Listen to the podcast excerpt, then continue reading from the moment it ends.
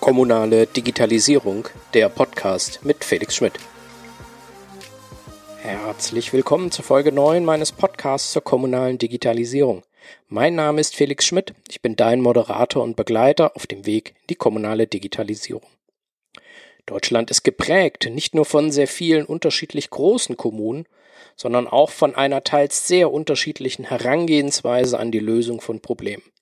Nicht immer hängt dies beispielsweise mit der Finanzausstattung oder den Befugnissen eines Landkreises, einer Gemeinde oder einer großen kreisfreien Stadt zusammen. Teils sind diese unterschiedlichen Herangehensweisen auch historisch geprägt, gehen vielleicht auf die Persönlichkeit der politisch Verantwortlichen oder auf ein differierendes Selbstverständnis zurück. Aber allen diesen Typen ist gemein, dass sie der kommunalen Digitalisierung als eine der zentralen Aufgaben in den kommenden Jahren nicht entkommen werden. Das Kompetenzzentrum öffentliche IT, das beim Fraunhofer Institut für offene Kommunikationssysteme angesiedelt ist, hat jetzt auch für die kommunale Digitalisierung die Typfrage gestellt und herausgefunden, dass das kommunale Vorgehen auf vier unterschiedliche Strategien zurückgeführt werden kann. Ein richtig oder falsch gibt's da nicht. Aber die Studie gibt wertvolle Hinweise darauf, wie unterschiedliche Verwaltungen schneller vorankommen, wenn sie sich auf die Stärken ihres Types besinnen. Welche Typen es gibt und welche Schlüsse daraus gezogen werden können, das habe ich Mike Weber, den stellvertretenden Leiter des, Öffn des Kompetenzzentrums öffentliche IT, gefragt. Hallo, Herr Weber. Hallo, Herr Schmidt. Ähm, ist die, die Typfrage bei Kommunen nicht eigentlich ganz einfach zu beantworten? Der eine Typ digitalisiert und der andere nicht? Na, warum brauchte man da jetzt eine, eine, eine komplette Studie dazu? Ich glaube, so einfach ist die kommunale Welt nicht mehr. Ich glaube, die Zeiten, wo man äh, sich noch vor der Digitalisierung in Deckung nehmen konnte, sich hinter seinem Kirchturm verschanzen konnte, die sind ein bisschen vorbei. Ich glaube, die Unterschiede sind heute sehr viel mehr darin zu sehen, wie, mit welchem Ansatz, vor allem mit welchen Zielen die Kommunen sich digitalisieren. Und wie sind Sie da drauf gekommen, dann zu formulieren, eine Studie zu erstellen und herauszufinden, welche unterschiedlichen Typen es gibt? Weil ich, es gibt ja sehr unterschiedliche Möglichkeiten, wie man sich dieser Fragestelle, die äh, Fragestellung, die Sie gerade geschildert haben, haben auch nähern. Warum haben Sie gesagt, wir machen jetzt mal eine Studie dazu, welche unterschiedlichen Typen es hier gibt? Ja, wir haben, das ist jetzt sogar schon ein Weilchen her, das war Ende 2018, Anfang 2019, haben wir eine recht groß angelegte Kommunalbefragung mit unseren Kollegen von der KGST zusammen durchgeführt. Und da haben wir in der Tat so als ersten Zugang auch so das, was man ja häufiger liest, wie digital ist die Kommune, wer hat den ersten Platz im Ranking der Digitalisierung erreicht, haben wir auch ein kleines Impulspapier zu veröffentlicht, aber wir hatten dann den Eindruck, das reicht einfach nicht. Das wird der, der kommunalen Realität überhaupt nicht mehr gerecht. Und haben dann diese Daten, die dankenswerterweise ganz viele unterschiedliche Aspekte beleuchten, also setzen an bei der Digitalisierungsstrategie, geht dann äh, weiter mit klassischen E-Government-Fragestellungen, viele Basiskomponenten eingesetzt werden und so weiter. Und betrachtet auch die Digitalisierung der örtlichen Gemeinschaft. Also inwieweit engagiert sich die Kommune dann äh, vor Ort ich habe noch zwei Aspekte vergessen. Einmal die ähm, Fortbildung innerhalb der Verwaltung war auch noch ein wichtiger Aspekt in dieser Befragung äh, und die Nutzung von anderen externen ähm, Quellen für die Digitalisierung. Also ein sehr schönes, sehr umfassendes Bild. Und wir dachten, wenn wir einmal so eine wunderbare Datenbasis haben, dann können wir doch mal hingehen und uns angucken, naja, vielleicht gibt es ja einfach nur unterschiedliche Typen. Vielleicht ist das ja gar nicht so, der eine digitalisiert sich mehr und der andere weniger und damit Punkt, sondern es hängt natürlich auch immer vom Kontext ab. Ähm, also welche Möglichkeiten hat diese Kommune, welche Möglichkeiten bietet das Land, welche Möglichkeiten bietet die Verbandskommune und so weiter und so weiter. Ähm, aber natürlich der wichtigste Punkt, auf den wir dann geguckt haben, was will denn die Kommune überhaupt? Also, wenn ich jetzt an, an ganz kleine Kommunen denke, das ist ja immer so, so ein bisschen diese Dichotomie, die dann aufgemacht wird. Die kleine Kommune, die nur begrenzte Möglichkeiten hat und die große, die dann sehr viel mehr Ressourcen und ähm, Potenziale hat, in die Digitalisierung einzusteigen. Aber vielleicht gibt es ja auch ganz andere Bedarfe. Vielleicht habe ich ja bestimmte Abstimmungsbedarfe in einer kleinen Kommune gar nicht in der Weise, dass ich sie digital durchführen muss, sondern kann das ganz anders machen. Und deswegen sind wir hingegangen und haben mal die Typfrage, die kommunale Typfrage gestellt und das aufgehängt an den äh, Zielen, die sich diese Kommunen selbst gesetzt haben. Hinter diesen Zielen, die Sie jetzt gerade auch beschrieben haben, da stehen ja auch eine ganze Menge auch an Herausforderungen. Ich nehme an, Sie haben ja das, bevor Sie versucht haben, diese Typen zu unterscheiden, sich auch diese Herausforderungen nochmal ange, äh, angeschaut und, und auch aufgeführt, gerade auch aus dieser Befragung heraus. Was sind denn so typische Herausforderungen, vor denen Kommunen ähm, in, äh, in der Digitalisierung stehen? Neben dem, was Sie jetzt zum Beispiel mit, mit Weiterbildung ähm, jetzt auch gerade schon genannt haben. Was haben Sie denn da äh, auf dem Schirm gehabt? Mhm, wir haben versucht, halt durch die Themenfelder, die wir in diesem Fragebogen abgefragt haben, diese Herausforderungen halbwegs zu erfassen. Ähm, erster Startpunkt war da halt äh, Strategieentwicklung. Wie bedeutsam ist es, eine eigene Digitalisierungsstrategie aufzustellen? Auch da ähm, hängt das sehr, sehr stark wieder vom Bedarf ab. Ähm, also einige Kommunen äh, nutzen dieses Instrument sehr viel stärker, um sich dann daran zu orientieren und daran die Digitalisierungsbemühungen auszurichten. Andere eher weniger. Äh, dann äh, die äh, Wahrnehmung und die Nutzung all der Möglichkeiten, äh, die es gibt. Das fängt an bei, der, äh, bei den Vorschriften der OZG, des OZG und deren Adaptation. Das ist ja auch nicht so ohne weiteres, hängt dann auch wieder von äh, sehr vielen Rahmenbedingungen ab. Auch wieder, was macht das Land, was macht dann der Kreis, äh, dem die Kommune eventuell angehört. Oder was machen die, andersrum gesehen, die Kommunen, die dem Kreis angehören und so weiter. Dann äh, der gesamte Bereich der äh, Kompetenzen, der Qualifizierung, ähm, der gesamte Bereich der organisationalen Verankerung, auch noch ein ganz wichtiger Punkt. Also wie, an welchen äh, Funktionen und an welchen Personen hänge ich denn die einzelnen Aufgaben auf? Ist das immer die Bürgermeisterin, ähm, der Bürgermeister oder gibt es einen CDO oder einen CIO oder gibt es beides und wie arbeiten die zusammen? Und dann der letzte große Bereich dann nochmal die Einbindung in die örtliche Gemeinschaft. Also wenn man auf die Ziele guckt, dann sieht man bei fast allen durchgängig ganz, ganz wichtig die Digitalisierung der Verwaltung selbst. Und dann gucken einige halt ein bisschen weiter über den Tellerrand äh, als andere und einige äh, versuchen dann auch ganz konkret in die örtliche Gemeinschaft hinein die Digitalisierungsanstrengungen zu unterstützen. Mhm. Das ist auf jeden Fall, glaube ich, was Sie jetzt beschrieben haben mit diesen Herausforderungen, zeigt ja auch, ähm, warum vielleicht nicht jede Kommune, egal welcher Größenordnung, nicht ganz umfassend es schafft, Digitalisierung auch wirklich äh, zu bearbeiten und auch Ergebnisse äh, zu erzielen. Und daraus haben Sie, wenn ich das dann richtig verstanden habe, dann ja unterschiedliche Typen herausgearbeitet. Welche Typen haben Sie denn da ähm, gefunden? Also wie viele äh, und wie unterscheiden die sich denn auch untereinander? Ja, sie unterscheiden sich äh, erfreulich umfassend in sehr, sehr vielen unterschiedlichen Aspekten. Also was haben wir gemacht? Wir sind ganz statistisch, ganz mathematisch an diese Fragestellung rangegangen und haben eine Clusteranalyse anhand der Digitalisierungsziele berechnet.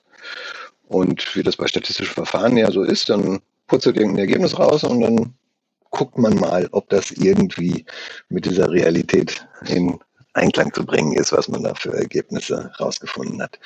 Ein bisschen rumgerechnet haben dann äh, letztlich eine stabile Clusteranalyse mit vier Lösungen gefunden und haben dann da ähm, äh, anhand dieser Zielsetzung äh, uns angeguckt, hm, naja, also wo sind die jeweiligen spezifischen äh, wichtigsten ähm, Ansatzpunkte für diese, diesen jeweiligen Kommunentyp und haben dann da formuliert, dass wir einerseits den Bedächtigen haben, ähm, der zum Beispiel Aspekte der IT-Sicherheit, die bei allen anderen weniger wichtig sind, äh, mit in den Blick nimmt.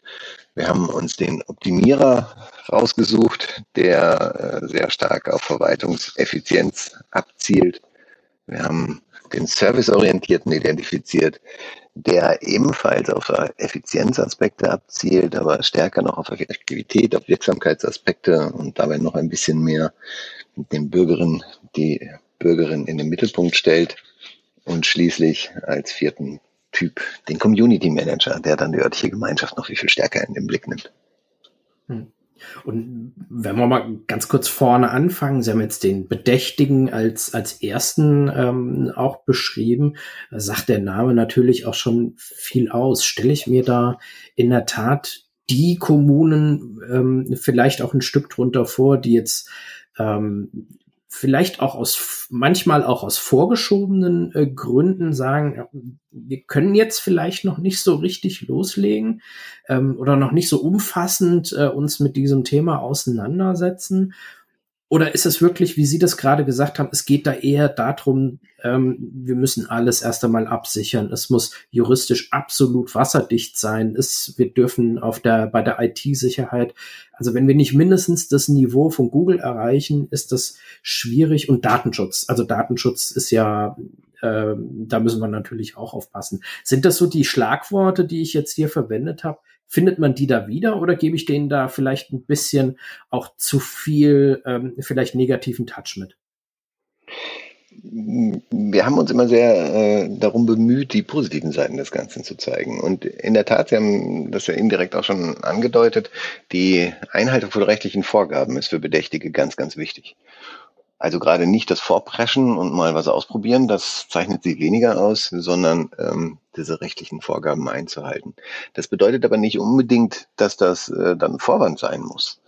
Es kann ja durchaus auch sehr sinnvoll sein, auf Landeslösungen zu warten und diese Landeslösungen dann zu übernehmen. Also ein sehr starker Punkt dieser Bedächtigen ist, dass sie sehr stark mit übergeordneten Ebenen und auch mit äh, ihresgleichen zusammenarbeiten und interagieren und Lösungen gemeinsam entwickeln. Deswegen haben wir Ihnen auch den Leitspruch mit auf den Weg gegeben, die Bedächtigen, für die Bedächtigen. Digitalisierung gelingt nur gemeinsam. Mhm. Das heißt, da ist auch ein, ein Stück weit auch ähm, verstärktes Netzwerkdenken hinten dran?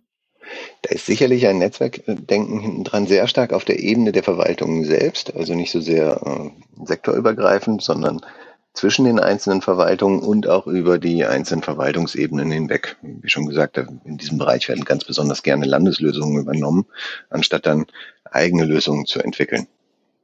Hm. Und Sie haben als zweiten Typen den, den Optimierer ähm, herausgestellt. Da hat man natürlich auch direkt ein Bild vor Augen der Optimierer. Ähm, bei, bei mir ist das dann sofort, na, wir machen die, die äh, IGAF-Formulare, die wir jetzt für meinetwegen neue OZG-Leistungen auf der Homepage bereitstellen. Ähm, da sitzen wir dann eine ganze Weile dran, um sie wirklich richtig rund zu machen. Auf der einen Seite und auf der anderen Seite schaut man vielleicht auch ähm, nochmal hier oder da, wir haben da schon bestehende Dienstleistungen, äh, wie können wir die denn verbessern? Ähm, gebe ich das, gebe ich da auch wieder so dieses Bild, was dann bei mir direkt entsteht, ähm, trifft es so das, was, äh, was Sie herausgefunden haben?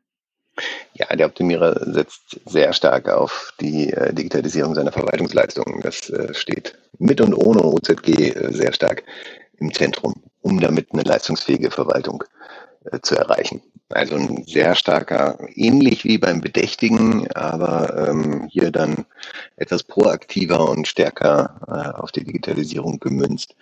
Ähm, der Versuch, die eigenen Leistungen zu verbessern und zu digitalisieren.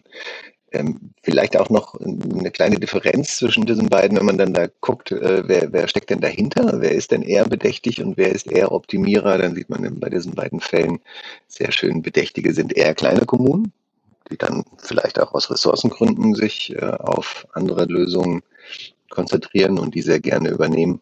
Optimierer sind eher Kreise, die jetzt im Vergleich zu den Kommunen dann wieder einen weniger direkten Draht zu den Bürgerinnen und Bürgern haben und dementsprechend ähm, sich stärker auf ihre eigenen Stärken konzentrieren.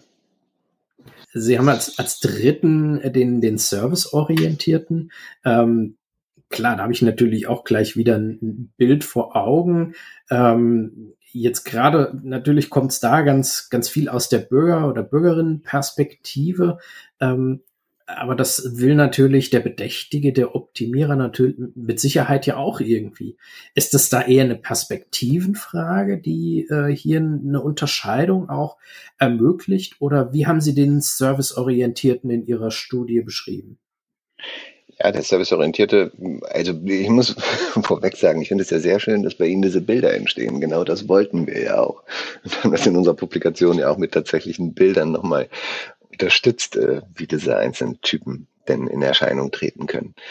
Ähm, ja, genau darum geht es. Also es geht ja letztlich ähm, nur um, nur in Anführungszeichen um eine Priorisierung von unterschiedlichen Zielen. Also konzentriere ich mich jetzt, wenn ich ein neues äh, digitales Verfahren aufsetze, wenn ich eine digitale Leistung anbiete, konzentriere ich mich da auf meine internen Prozesse, denke ich sie aus meinen internen Prozessen heraus und versuche sie dann so zu optimieren, dass sie äh, ideal in meiner Organisation funktionieren. Oder nehme ich ein bisschen mehr die äh, Bürgerinnen und Bürgerperspektive ein und versuche sie da äh, stärker anzupassen. Und das zeigt sich dann in der einzelnen Zielsetzung der, der Kommunen. Natürlich wollen alle Kommunen sich digitalisieren. Natürlich wollen sie alle bürgernah und offen und effizient und effektiv sein. Nur die Serviceorientierten legen halt eher den Schwerpunkt auf bürgernah und offen und die Optimierer eher auf Effizienz und Effektivität. Das zeigt sich dann zum Beispiel in solchen Fragen, wie viel ähm, E-Government-Basiskomponenten eingesetzt werden. Da führen dann die Optimierer. Wenn es dann eher um nach außen gerichtete Fragen geht wie Open Data, da führen dann die Serviceorientierten. Hm. Aber ist nicht die, die Nutzerzentrierung, ähm, egal ob jetzt bei einer OZG-Leistung oder ganz generell bei einer öffentlichen Dienstleistung, eine der zentralen ähm, oder eines der zentralen Handwerkszeuge, was man eigentlich von allen Seiten immer wieder auch erzählt und, ähm, äh, und mitgegeben bekommt, dass das im Prinzip bei jeder entweder neu digitalisierten oder neu eingeführten Leistung im, im Mittelpunkt stehen könnte. Also machen die anderen das eher dann nicht oder nehmen sie dann einfach nur einen, ich sag mal, einen, einen Sachbearbeiter, eine Sachbearbeiterin äh, und sagt der mal, probier das mal gerade, was wir hier gebaut haben und gib uns mal ein Feedback dazu, wie das funktioniert. Also was, ähm, weil ich glaube, vielen wird ja immer auch vermittelt, dass diese Nutzerperspektive so unglaublich wichtig ist. Fällt die bei den anderen weg? Nein, auf gar keinen Fall ähm, auch da gibt es wieder mindestens zwei Seiten, die man ja mitdenken muss. Also natürlich ist die äh, Nutzen- und Perspektive ganz zentral für die Akzeptanz, weil was nützt ist das schönste Verfahren, die schönste Dienstleistung, wenn sie nicht genutzt wird, dann äh, steht sie auf meiner Homepage oder auf meinem Serviceportal und bringt äh, dann für die Digitalisierung unterm Strich auch nichts. Nur ähm, Optimierer und Bedächtige machen das vielleicht aus einer etwas anderen Perspektive. Wenn wir wieder bei den Bedächtigen gucken, wenn die dann auf eine Landeslösung warten, die sie einfach übernehmen können, dann lebt die Hoffnung ja, dass diese Landeslösung äh, sehr nutzerorientiert entwickelt worden ist. Also OZG, das Stichwort ist ja schon mehrfach gefallen. Wenn Sie da die Digitalisierungslabore, die Innovationslabore sich angucken, dann war das ja genau das Ziel, diese OZG-Leistungen so zu digitalisieren, dass sie sehr stark nutzerzentriert ausgerichtet sind. Also ähm, nur weil ich selbst äh, vielleicht den einen oder anderen Nutzertest weglasse, heißt das ja nicht, dass meine Leistungen weniger nutzerorientiert sind. Beim Optimierer, auch da noch eine etwas andere Facette, wenn wir da uns angucken, dass das eher äh, verwaltungsinterne Prozesse betrifft, weil der, das Aufgabenfeld eines Kreises äh, ein bisschen anders aussieht als das einer äh, Verbandsgemeinde. Ähm, dann haben Sie da natürlich auch wieder ganz andere Anforderungen an Benutzerzentrierung. Dann reicht es, wie Sie das so eben etwas lapidar gesagt haben, dann reicht es vielleicht, äh, wenn man intern mal, horcht, funktioniert dieser Prozess denn so, wie wir uns ihn vorstellen. Dann ist es nicht ganz so wichtig, ihn mit Bürgerinnen und Bürgern zu testen, wenn er nur intern wirken muss oder für die Kommunen bereitgestellt wird. Also genau daran sieht man, das ist ein sehr schönes Beispiel, dass ein natürlich im Kern unzweifelhaft wichtiger und zentraler Punkt der kommunalen Digitalisierung, die Nutzerorientierung auf ganz unterschiedliche Art und Weisen erreicht werden kann. Genau das wollen wir zeigen mit diesem Facettenreichtum. Und es gibt ja noch einen vierten Typen, der das Ziel der Digitalisierung ja hoffentlich auch erreicht. Das ist der Community Manager. Ähm, da war mein, mein erstes Bild, als ich auch die Studie gelesen hatte, ähm, bei der Überschrift erst einmal, ach, die machen alles auf Facebook. Ähm, vielleicht funktioniert es ja auch, aber äh, das steckt ja wahrscheinlich nicht hinter dem Community Manager, oder? Nein, zu Facebook, äh, zu kommunalem Engagement auf Facebook könnte man einen eigenen Podcast, glaube ich, machen. Aber ähm, konzentrieren wir uns erstmal auf den, in den vierten Typen. Der zeichnet sich halt dadurch aus, ich hatte ja schon gesagt, insgesamt, äh, in der gesamten, durch die gesamte Befragung, und das scheint mir auch ein sehr realistisches Bild zu sein, konzentriert sich halt Verwaltungsdigitalisierung auf das Verwaltungshandeln selbst. Dieser Community Manager zeichnet sich jetzt dadurch aus, dass er auch noch mehr darüber hinaus macht. Ähm, also durchaus auch die Verwaltungsdigitalisierung wichtig nimmt, aber zusätzlich halt äh, so etwas wie die Neudefinition kommunaler Daseinsvorsorge, wie das so neudeutsch so schön heißt, äh, sehr stark in den Mittelpunkt stellt.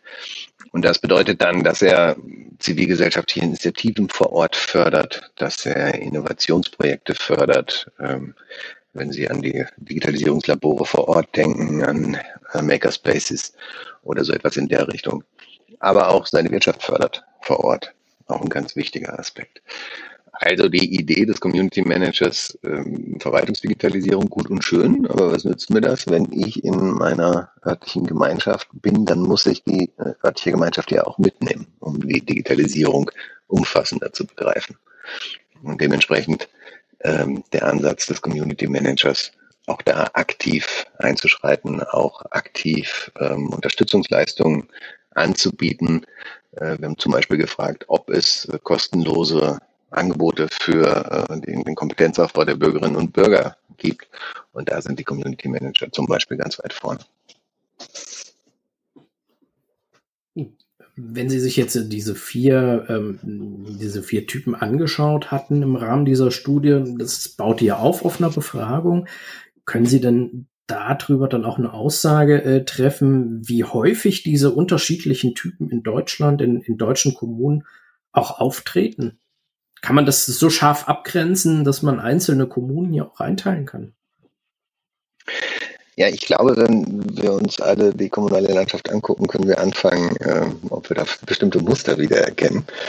Ähm, das ist, wir haben unsere Kommunentypen ja auch auf ein Plakat drucken lassen, damit man äh, gleich den Überblick über die verschiedenen Typen hat und dann gleich vergleichen kann. Ähm, wir haben bei dieser Befragung ähm, einen gewissen Bias drin. Also wir können daraus nicht im engeren Sinne repräsentativ hochrechnen auf äh, die Gesamtheit der Kommunen, was aber in Deutschland ja sowieso schwierig ist, weil die kommunalen Strukturen ja sehr, sehr unterschiedlich sind. Wenn Sie NRW mit Rheinland-Pfalz vergleichen zum Beispiel, dann haben Sie ja, ähm, obwohl Rheinland-Pfalz sehr viel kleiner ist, äh, die fünffache Anzahl von Kommunen, wenn ich das richtig im Kopf habe. Ähm, ich glaube, es sind sogar noch mehr. Ich glaube, 4000 zu 80 war mal. glaube ich, meine letzte. Äh, also bei Rheinland-Pfalz bin ich mir nur sicher, aber 4000, ich glaube, NRW ist jetzt gerade nicht unser Thema, aber ich richtig habe, 80 äh, Gemeinden und dann kamen dann nur noch so diese Landschaftsverbände und sowas dazu. Ist, ja, es ist divers, sagen wir es mal so. Naja, das äh, erschwert, erschwert den Vergleich ja auch nochmal zusätzlich. Also bei NRW bin ich mir relativ sicher, dass es knapp 400 sind. Rheinland-Pfalz hatte ich mit 2000 im Kopf, aber ich lasse mich gerne eines Besseren korrigieren. Also worum es ja auch nur geht, ist, die Strukturen sind extremst unterschiedlich, weshalb die Kommune mit der Kommune zu vergleichen sowieso immer ein bisschen herausfordernd ist. Ähm, was wir sagen können, ist, wie sich ähm, die Kommunentypen in unserem äh, in unserer Stichprobe verteilen. Und äh, da ist es so, dass etwa ein Viertel Bedächtige und Community Manager zu finden sind und äh, jeweils, ähm, jetzt habe ich mich irgendwie verrechnet, ein, ein Sechstel Bedächtige und Community Manager sind und jeweils ein Drittel Optimierer und ein Drittel Serviceorientierte. Also die ähm, Verwaltungsdigitalisierung als Kerngeschäft dominiert das geschehen ein bisschen. Vielleicht bleiben wir hier mal bei dem, ähm, bei dem Vergleich ähm, Nordrhein-Westfalen, Rheinland-Pfalz.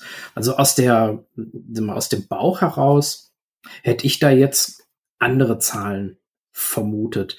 Ähm, von daher wäre jetzt so die Anschlussfrage, ähm, ob, spielt da denn auch die, die Größenordnung einer jeweiligen Kommune eine dominante Rolle, wo man sich vielleicht auch selber hier verortet?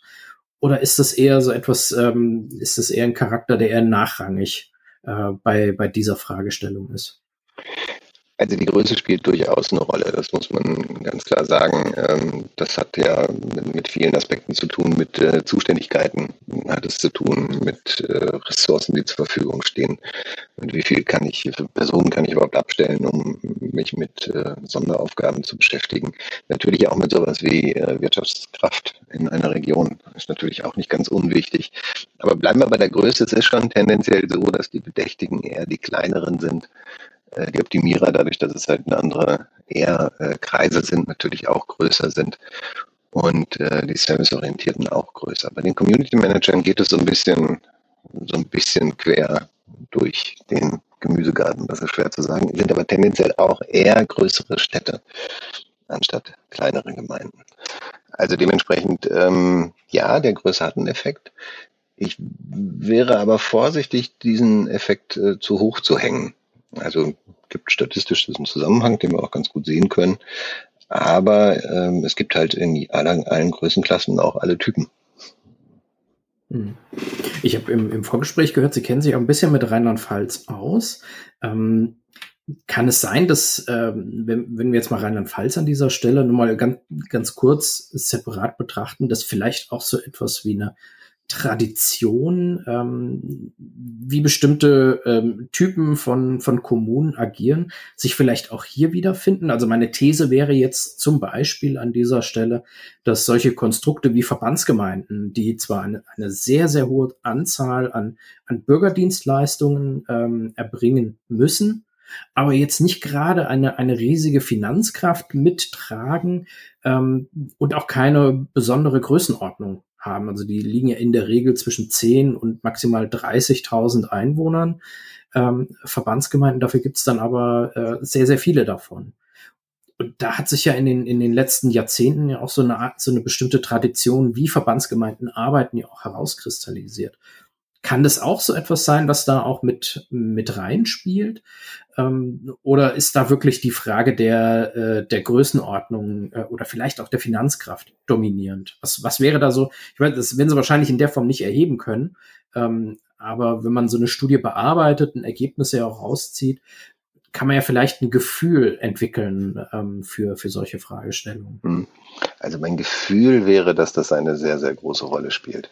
Und ich würde sogar vermuten, also dann hängt es auch wieder ein bisschen mit der Größe und mit den Bedarfen natürlich ab, aber ich würde sogar vermuten, dass bei der rheinland-pfälzischen Tradition sogar äh, überdurchschnittlich häufig Community Manager zu finden sind. Vielleicht rechne ich das gleich nochmal kurz aus, ob das tatsächlich so ist. Hm. Und natürlich. Wie kommen Sie, wie kommen Sie da drauf, ähm, wenn ich das äh, gerade fragen kann? Naja, wenn Sie das gerade mit NRW vergleichen, wo ja äh, die Wunden der kommunalen Neugliederung von äh, vor, wie vielen Jahren sind es, 35 Jahren äh, teilweise immer noch offen klaffen, äh, da haben Sie dann natürlich, äh, wie soll man sagen, ganz andere Schwierigkeiten, überhaupt erstmal so etwas wie ein, eine, ein kommunales Selbstbild aufzubauen. Sind ja mhm. teilweise auch Kommunen dann zu Städten zusammengelegt worden, die äh, vorher Spinnefeind waren. Das ist ja immer so in der Nachbarschaft, ist immer besonders schwierig äh, zu kooperieren. Ähm, also deswegen haben sie da ganz andere Herausforderungen bis heute, äh, die sich aus dieser kommunalen Neugliederung ergeben haben. Da es die in der Form in Rheinland-Pfalz nie gegeben hat und äh, das, was es an kommunaler Neugliederung gibt, sehr ähm, sehr in enger Abstimmung mit den Betroffenen passiert, würde ich da vermuten, sind die, die äh, Kooperationsstrukturen vor Ort noch sehr viel intakter und sehr viel besser organisiert. Daraus würde ich jetzt tendenziell schlussfolgern, ähm, dass auch die Kommunen da eher in Richtung Community Manager aufgestellt sind. Das ist jetzt aber eine sehr steile These, die ich gerade formuliere. Ja, absolut. Also ich wäre in der Tat bei, bei Verbandsgemeinden jetzt auch ähm, jemand gewesen, der gesagt hat, ja, da wird man bestimmt viele Bedächtige äh, finden, gerade wenn es um, um das Thema OZG äh, geht. Aber natürlich ist Digitalisierung ja auch vieles, was darüber hinausgeht. Und wir haben natürlich hervorragende Beispiele, ähm, wie Community Manager auch funktionieren können. Und in der Tat, also jetzt, wo Sie es beschrieben haben, ähm, habe ich dann natürlich dann auch direkt Bilder vor Augen. Also was mir immer als allererste einfällt, ist da die, die Verbandsgemeinde Betzdorf-Geppardshain, ähm, aus dem Norden von, von Rheinland-Pfalz, ja ganz viel in, in so eine Richtung auch macht. Also echte, echtes Community Management. Da kann das, äh, da, da verstehe ich dieses Bauchgefühl, kann ich dann auch direkt auch auch nachvollziehen. Also von daher, da äh, sind sie vielleicht gar nicht so auf dem falschen Trip. Wenn man, äh, wenn man die reine Statistik dagegen legt, muss ich Ihnen natürlich auch vollkommen recht geben. Von der Struktur her tendenziell äh, finanzschwach, tendenziell klein, befinden, befinden uns natürlich eher bei den Bedächtigen. Das ist natürlich auch klar. Ich muss vielleicht noch zu, zu, dieser Struktur, was ich ja auch sehr spannend fand, oder äh, zu diesen Unterschieden dieser einzelnen Typen. Wir haben äh, anlässlich der Veröffentlichung ja auch eine, ähm, eine Veranstaltung durchgeführt und haben mit äh, kommunalen Vertreterinnen und Vertretern so ein paar Aspekte dieser Studie diskutiert. Und haben als Einstieg auch immer gefragt, naja, wie verstehen Sie sich denn selbst als welchen, welcher Kommunentyp? Ähm, aufschlussreich fand ich da, es hat sich niemand als bedächtig bezeichnet. Aber es ist von mehreren Seiten betont worden, dass sie doch eine starke Sympathie für diesen Typus des Bedächtigen haben. Gerade weil natürlich, natürlich die Erfüllung von rechtlichen Vorgaben ein ganz zentraler Punkt ist und äh, man sich natürlich als Kommune dann auch ein bisschen auf hohe See begibt, wenn man äh, diesen vertrauten Rahmen verlässt. Kann ich ja auch wirklich nachvollziehen. Also es, wenn, wenn es eine wirkliche, eine, eine echte Stärke des deutschen Verwaltungswesens gibt, ist es ja genau dieser Typ auch im internationalen ähm, äh, Vergleich. Und äh, nichts ist schlimmer als äh, tolle Ideen mit Fehlern zu äh, versehen, weil dann ist die Häme ja auch immer relativ schnell sehr, sehr groß. Ähm, die diese unterschiedlichen vier Typen, die Sie beschrieben haben, machen ja nicht nur einen unterschiedlichen Charakter aus, wie eine Kommune mit der Digitalisierung ausgeht, ähm, sondern die hat ja wahrscheinlich auch Auswirkungen auf, äh, auf andere Attribute der, der kommunalen Digitalisierung. Also mal eine herausgegriffen. Wer wäre denn ähm, eher schnell? Wer wäre denn eher langsam? Also jetzt wir können es mal vielleicht auch, ums ums konkreter zu machen, bleiben wir vielleicht mal wieder beim OZG. Ähm, denn da ist es ja offensichtlich, da gibt es eine Deadline, zumindest eine gesetzliche Vorgabe, dass bis Ende 2022 alle äh, Leistungen auch digital angeboten werden müssen. Ähm, wer hätte denn von, von diesen vier Typen da die ehest, am ehesten eine Chance, diese, ähm, äh, diese Zeit, diesen Zeitpunkt auch ähm, zu erreichen? Das ist jetzt eine sehr, wie soll man sagen, tiefwürdige Frage, darauf einzugehen. Also, wenn wir die Typen mal ganz kurz durchgehen, ähm, der Bedächtige, der tendenziell eher wartet, bis äh, er Lösungen übernehmen kann, ist da vielleicht nicht der, der Erste, an den wir denken können. Der Community Manager, der äh, sehr stark in anderen Themenfeldern unterwegs ist ähm, und nicht so hoch prioritär seine Verwaltung digitalisiert, ist da vielleicht auch eher hinten an. Also haben wir jetzt ein heißes Rennen zwischen dem Optimierer und dem Serviceorientierten. Ähm, wenn wir auf die bisherigen Zahlen gucken, dann äh, würde die Wette auf den Optimierer laufen, weil der tatsächlich äh, die äh, tendenziell eher äh, bereits digitale Dienstleistungen anbietet als der serviceorientierte. Um, ähm, wobei jetzt Genau, dieses Wettrennen jetzt gerade im OZG-Kontext wäre ja jetzt mal spannend, wenn wir, das wird ja dann auch länderweise sehr unterschiedlich gehandhabt, aber wenn wir jetzt ein Land nehmen, die umfassende Serviceportale aufbauen, ähm, dann könnte es plötzlich ganz anders sein. Dann könnte ja der Optimierer schon so weit vorgelaufen sein, dass er viel, viel stärkere Anpassungsprozesse hat, um dann die Landeslösung übernehmen zu können. Dann sind plötzlich vielleicht die Bedächtigen an erster Stelle. Wer weiß. Genau um solche, ja, es, um, es bleibt spannend. um solche Aspekte dann halt auch ein bisschen äh, spielen zu können und äh, ein bisschen tiefer zu beleuchten. Deswegen sind diese Typen, glaube ich, glaube ich, ganz gut geeignet, um da mhm. tiefer einzusteigen. Sonst würde man immer sagen, naja, die Optimierer führen und die gewinnen natürlich auch. Aber vielleicht ist es diesmal ja der Igel, der gewinnt. Hm. Kann man denn, ähm, vielleicht um da direkt auch anzuschließen, kann man denn vielleicht Strategien ähm, ablesen aus, aus diesen Typen? Man sagen kann, es ist sinnvoll, sich beispielsweise mit ähm, eher mit, ähm, äh, äh, mit Verwaltungsdigitalisierung erst einmal wirklich fokussiert zu betrachten oder vielleicht eine bestimmte Herangehensweise, also eine bestimmte Strategie, wie eine Digitalisierung auch umgesetzt werden soll, ähm, sich anzunehmen, damit diese unterschiedlichen Typen auch erfolgreich sind?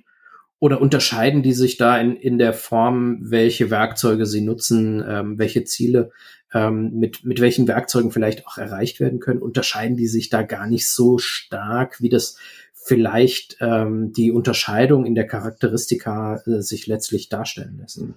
Also man kann bei allen Unterschieden natürlich ähm, gemeinsame Aspekte feststellen, die man über alle äh, drüber ziehen kann. Ähm, aber vielleicht vorher noch trotzdem noch ein, ein Wort zur Differenz.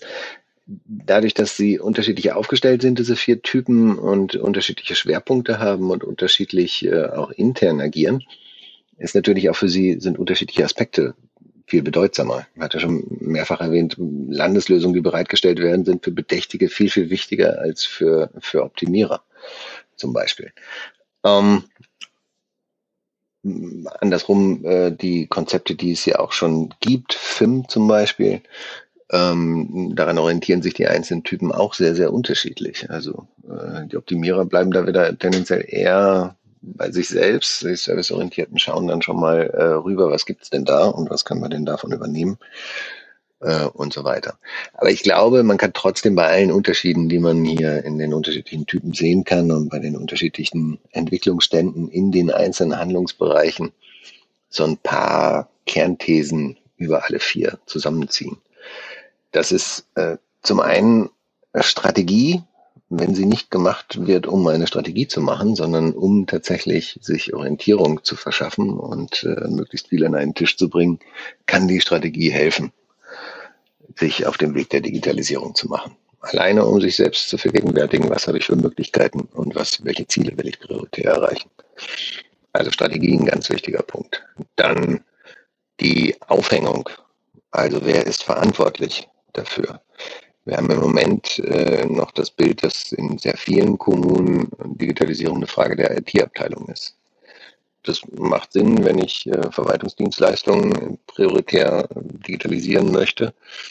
Hm, macht vielleicht etwas weniger Sinn, wenn ich so etwas in Richtung Community Manager gehe und äh, die örtliche Gemeinschaft digitalisieren möchte.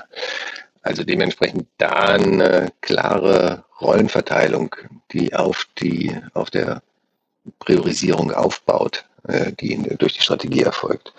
Das ist sicherlich auch ein ganz wichtiger Punkt. Dann äh, auch ein zentraler Punkt ist die Qualifikation sowohl der Mitarbeitenden als auch Angebote für die örtliche Gemeinschaft. Also ich glaube, die, die drei Punkte kann man äh, problemlos allen, allen Vieren empfehlen.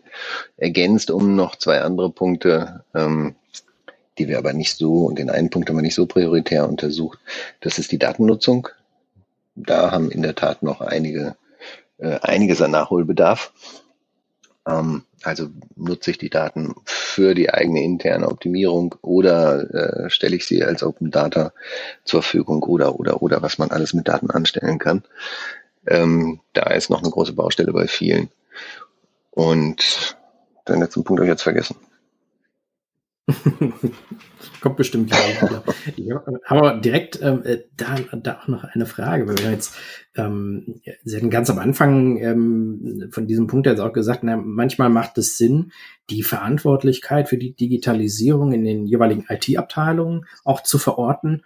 Manchmal vielleicht eher an einer anderen, äh, eher generalistischeren Stelle. Darüber hinaus gibt es ja sehr, sehr viele unterschiedliche Möglichkeiten, wie Digitalisierungsbeauftragte und wo Digitalisierungsbeauftragte in einer Verwaltung auch angesiedelt werden. Ähm, Gibt es den, den CDO manchmal, äh, der, ähm, den, den ich jetzt bisher aber auch eher in größeren Kommunen kennengelernt habe. Da gibt es manchmal ähm, Digitalisierungsbeauftragte mit einer eigenen äh, Funktionsstelle, mit einer Stabsstelle. Manchmal ist es einfach ein Mitarbeiter, eine Mitarbeiterin, die das dann zusätzlich noch übernehmen darf. Manchmal gibt es das auch nicht und es wird sozusagen vom Kollektiv der Verwaltung auch mit übernommen.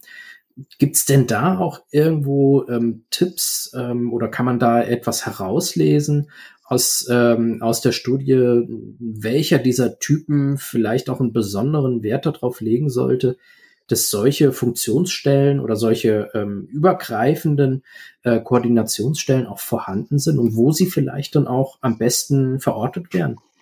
Hm. Äh, ja, man kann äh, so ein paar, äh, ein paar Daumenregeln vielleicht äh, daraus ableiten.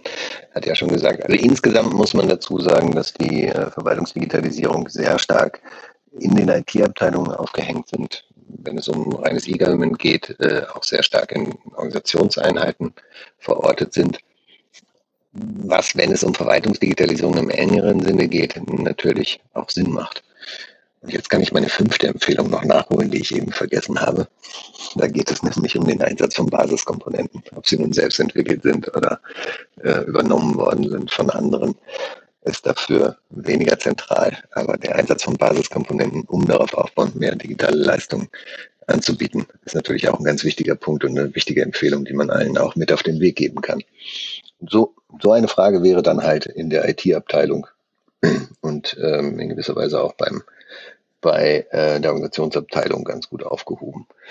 Ähm, was wir auch noch beobachten, ist, dass die Digitalisierung sehr häufig bei der Verwaltungsspitze mit aufgehängt ist, also durchaus zur Chefin-Chefsache erklärt werden worden ist und damit natürlich auch äh, politisch ein anderes Gewicht bekommt. Nun, vor, vor ein paar Jahren habe ich immer gesagt, äh, E-Government setzt sich dann durch, wenn der erste Bürgermeister, die erste Bürgermeisterin aufgrund von digitalen Dienstleistungen der Verwaltung gewählt wird.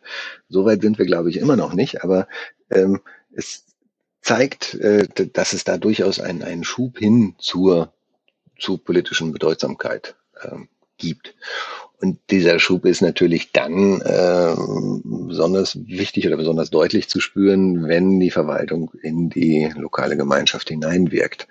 Also sprich, in, beim Community Manager ist es vielleicht noch wichtiger als bei anderen, dass es dann äh, auch, eine, eine, auch an der Verwaltungsspitze aufgehängt ist. Ähm, so etwas wie äh, CDOs haben wir relativ selten in den Verwaltungen vorgefunden. Also ich glaube, das ist ein Bild, eine, auch eine, natürlich eine ganz wichtige Funktion und auch genauso wie das Aufhängen an der Verwaltungsspitze äh, natürlich auch ein Zeichen für eine Priorisierung, für eine hohe Priorisierung des Themas. Hm, nur das, was wir da bisher gefunden haben, ist es, wie schon gesagt, eher ein, ein Randphänomen, äh, wird diese Stelle nur selten eingerichtet und ähm, die Rollenzuteilung ist dann auch nicht immer ganz so klar. Also dass, dass wir das klassische Bild haben, der CIO kümmert sich um die verwaltungsinternen Prozesse, um die IT in der Verwaltung und der CDO dann über um übergeordnete Digitalisierungsfragen. Das konnten wir zumindest aus unseren Daten so in der Form nur vereinzelt rauslesen. Ich fand vorhin Ihre, Ihre Aussage äh, dazu interessant. E-Government hat sich durchgesetzt, wenn der erste Bürgermeister wegen solcher Leistung auch gewählt wird. Ähm, wir kommen jetzt so sehr, sehr bald jetzt auch zum Ende. Und da würde ich jetzt vielleicht hier nochmal eine, Frage auch nachschieben, beziehungsweise erstmal eine Gegenthese aufmachen. Ähm, ich glaube, sie hatten ähm, bei der, als sie die Studie veröffentlicht hatten, ging es auch manchmal um die Gemeinde Wenningsen aus, ähm, aus Niedersachsen.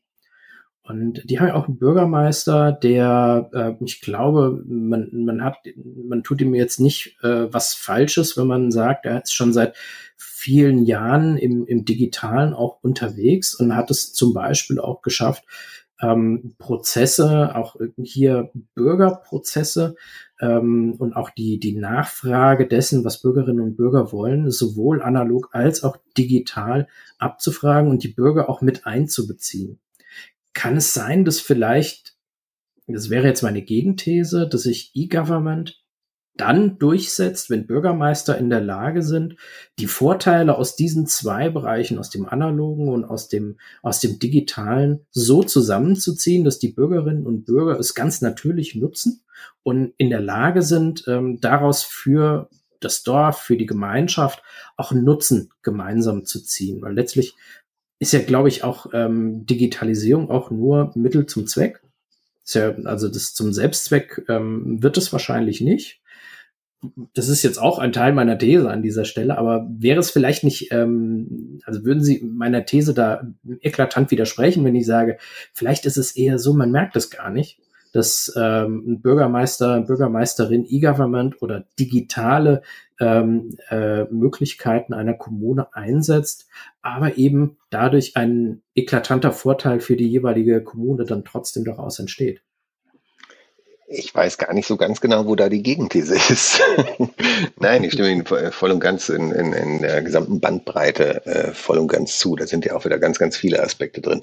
Was ich nur damit sagen wollte, mit dem äh, das erste Mal wegen E-Government gewählt oder nicht mehr gewählt wird, ist äh, die, weil es dann halt in die, in den, die politische Sphäre vordringt. Das mhm. beobachten wir ja auch auf ja. Bundesebene jetzt seit dieser Legislaturperiode ringt die, Bundesregierung noch ein bisschen mit sich. Aber es hat schon diese Legislaturperiode eine ganz andere Bedeutung, als es noch die letzte hatte. Und das sieht man, glaube ich, auch auf kommunaler Ebene, äh, dass es dadurch einen enormen Push gibt. Aber ansonsten kann ich Ihnen nur äh, voll und ganz zustimmen. Natürlich. Also die, Differenz zwischen digital und analog macht natürlich äh, inhaltlich, man will ja was für die, äh, für die Gemeinschaft, für die äh, Kommune erreichen, macht inhaltlich nur so lange Sinn, wie ein Teil äh, da ein bisschen hinterherhinkt. Und das ist halt in der Regel noch der digitale Teil. Aber natürlich äh, kommen wir wieder fast ein bisschen zum Anfang äh, der Fragestellung, wenn ich eine, eine überschaubare lokale Gemeinschaft habe, wo Kommunikationsflüsse äh, seit Jahrhunderten, hätte ich beinahe gesagt, seit Jahrzehnten wunderbar funktionieren, auch ohne irgendein digitales Tool. Da habe ich ganz andere Anforderungen als eine anonymen Großkommune, äh, die vielleicht zwangsweise zusammengelegt worden ist, um auch das Beispiel mhm. nochmal nochmal zu bringen. Also ich, in einer Zukunft, wenn ich von einer Zukunft träumen dürfte, dann äh, wäre das, dass wir in zehn Jahren nicht mehr über die Digitalisierung von Kommunen reden müssen, weil es so selbstverständlich ist, dass beides ineinander greift und man sich dann auf die wirklich wichtigen Fragen konzentrieren kann. Ja. Dann habe ich jetzt noch eine, eine Abschlussfrage. Ähm, Sie sind ja nicht nur Wissenschaftler, Sie sind ja auch Bürger. Ähm, es gibt jetzt den Bedächtigen, den Optimierer, den Serviceorientierten und den Community Manager. In, in was für einer Kommune würden Sie als Bürger Mike Weber denn am liebsten wohnen? Also wo fühlen Sie sich denn am ehesten zu Hause? In welchen dieser vier Charakteristika? Ja, auch als Bürger bin ich ja so ein bisschen durchaus durch meine Forschungsschwerpunkte geprägt. Und dazu gehört auch ein bisschen die Digitalisierung äh, der Zivilgesellschaft digitales Engagement und deswegen kann ich nicht anders, muss ich zum Community Manager. Aber ähm, ich möchte trotzdem. Das hat ja einmal dort auch schon erreicht. In ich habe noch nicht gefragt. ja, genau, ich verweigere die Aussage. Äh, da wäre noch mehr möglich. da wäre noch mehr möglich. Äh, nein, weil ich glaube schon, dass, dass äh, auch genau vor diesem, vor diesem Hintergrund, äh, dass Digitalisierung äh, ein Mittel zum Zweck ist, dass wir immer besser und immer zielsicherer einsetzen müssen. Deswegen muss dieses Instrument halt eben auch in alle kommunalen Tätigkeitsfelder rein.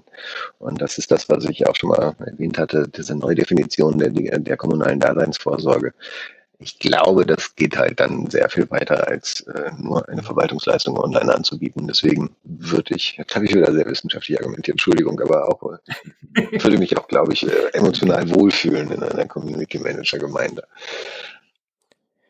Vielen Dank, Mike Weber. Vielen Dank für die Einblicke in die Studienergebnisse, die vielen Hinweise, was bedächtige Optimierer, serviceorientierte oder Community Manager den jeweils anderen vielleicht voraus haben.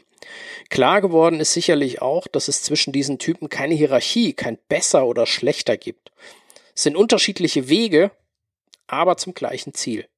Ob es vielleicht dann schneller oder langsamer gibt, das wissen wir auch erst in ein paar Jahren.